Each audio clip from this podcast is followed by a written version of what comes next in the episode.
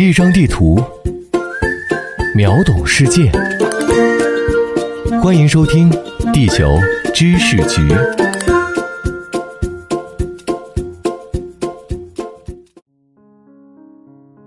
大家好，欢迎收听《地球知识局》，我是零零五号地球观察员长红。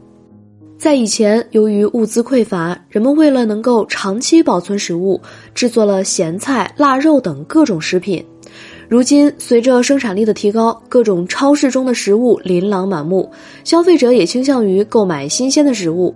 而对于食品生产厂家来说，更倾向于延长食品的保质期，以满足储存、运输等要求。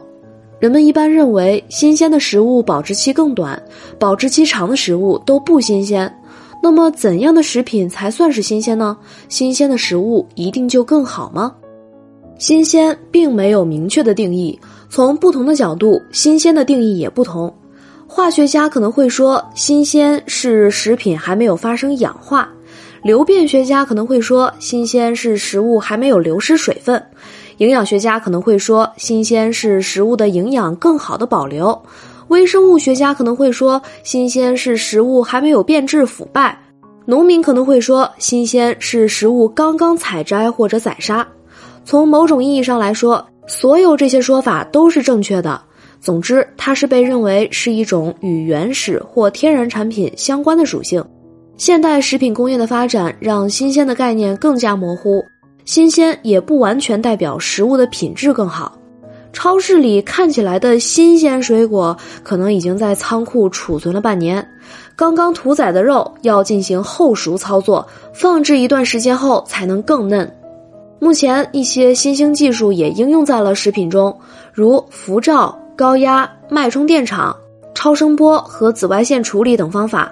这些方法对食品的加工程度很小，可以让食品看起来新鲜。但是人们对这些新技术的接受程度却不同，尤其是当人们知道看起来新鲜的产品采用了自己陌生或不接受的新技术，还能否安心购买呢？虽然新鲜的定义模糊，但是食品保质期的定义却很明确，即食品在既定的温度、湿度、光照等贮存环境参数下保持品质的期限。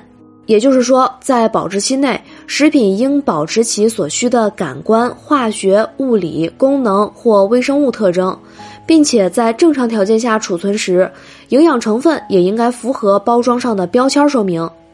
食品保质分为微生物保质、化学保质和感官保质。食品保质期反映的是这些不同方面的总体效果，因此，食品保质期的研究涉及到多种学科。另外，食品保质期的研究也不太可能有特别明确的结果，无法真正精确到某年某月某日。这主要是因为食品是非常复杂活跃的系统。那么，食品保质期相关的研究到底是在研究什么呢？便利店人来人往，冰柜时常被打开又关闭，时间久了，里面的冰淇淋可能会融化变形。虽然融化的冰淇淋还在保质期限内，食用后大概也不会食物中毒，但我们依然认为这根冰淇淋品质不好了。这种变质是由于食品储存不当、温度反复升降而引起的变质。所有食物都会变质，变质方式也很复杂，通常由多个机制共同作用。想要阻止食品变质，基本上是不可能的。了解食品变质的机制目的，就是尽可能的预测或延长食品保质期。食品中常见的变质机制有以下五种：一是水分转移导致的食品变质，在许多食品中，水是最主要的成分，因此许多食品对水分的转移很敏感，如蔬菜沙拉中的沙拉吸水变稀，饼干吸水失去脆性，而且只要存在水分梯度。复合产品中的相邻组分之间就会发生水分的转移，即便在冷冻温度下，水分转移也不会停止。例如，为防止水分转移，人们会在冰淇淋蛋卷内部涂上一层巧克力等油脂类涂层，以延缓蛋卷吸水变软。二是微生物引起的食品变质，微生物是目前导致食品变质最重要的因素，也是人们日常最在意的食品变质类型。许多食品技术的首要目标就是尽量减少微生物繁殖。充分了解赋予食品微生物安全性和稳定性的各种保存技术，也有助于选择延长保质期的最合适方法。主要的保存技术通过以下机制发挥作用：灭活微生物、防止或抑制微生物生长、限制微生物进入产品。三是除水分外的物质，如氧气、气味或香料等转移导致的食品变质。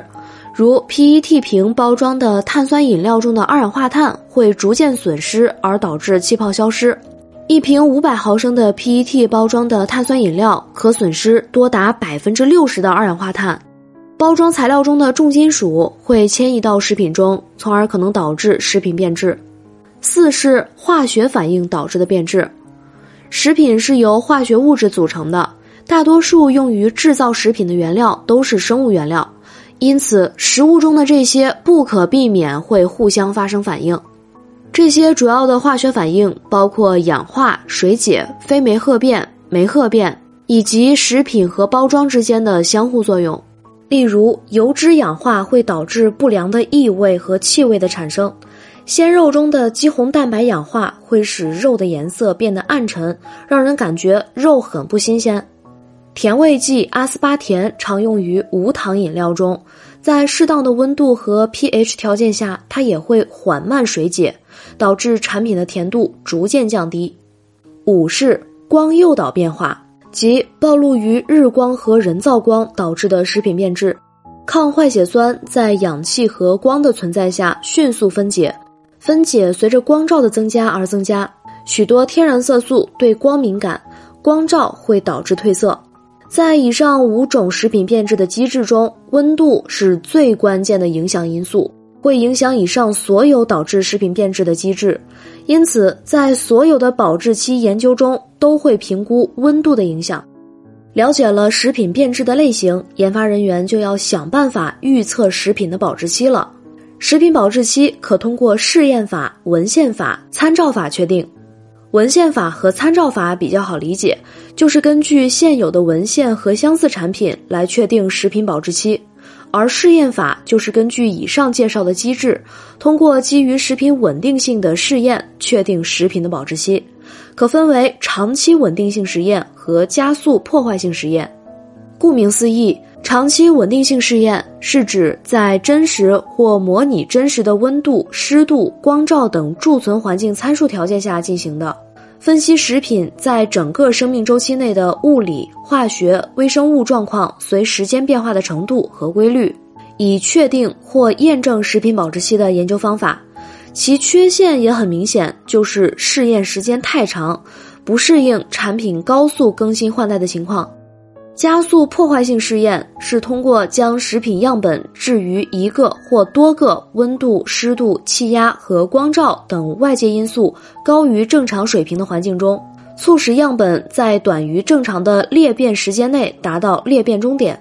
简言之，加速破坏性试验采取的是比实际贮存环境参数更加恶劣的贮存条件。在加速破坏试验过程中，还要定期检测、收集样品在裂变过程中的各项数据，经分析计算后，推算出食品在预期贮存环境参数下的保质期。通常情况下，温度每上升十度，则裂变反应速度加倍。设计加速破坏性试验时，常将温度作为关键因素，甚至作为唯一因素。由于涉及到计算，较复杂加速破坏性试验。如多温度试验法可能还会要求试验人员有较高的数学能力。不过，加速破坏性试验也存在一些局限性。由于食品成分的复杂性，随着温度升高，食品组分之间可能相互影响，如物理状态的变化，这反过来会影响某些反应的速率。延长食品保质期大多是从商业角度考虑，在许多情况下。生产厂家大多希望食品保质期可以延长，但是延长保质期的方法必须建立在我们对食物变质的各种机制的理解之上。延长食品保质期的能力也反映了我们对其变质机制的了解程度。从商业的角度，延长保质期通常会带来以下好处：消除食品生产的高峰和低谷，为消费者提供更广泛的选择，用于季节性增加销售或特别促销的库存，扩大销售地区，减少因实际产品故障或零售货架上时间不足而造成的产品浪费。科学技术是一把双刃剑，或许为了达到长保质期，一些营养成分会损失，但是客观上也改善了我们消费者的生活品质。如食品保质期的延长，丰富了我们的选择。我们可以随时吃到世界各地一年四季的水果。进口食品在经历了几个月的海运后，依然可以安全食用。因过度加工而损失的营养，可以从生鲜中获得。坚持一段时间的蔬菜沙拉后，可以偶尔选择肥宅快乐水放肆一下。古人说：“鱼和熊掌不可兼得。”但是现在的我们在丰富的食品选择下。完全可以做到营养和美味兼得。以上就是本期节目的全部内容。如果您喜欢，欢迎点赞转发。本节目由喜马拉雅 FM 独家播出，由地球知识局全权制作。感谢您的收听，我是长虹，我们下期再会。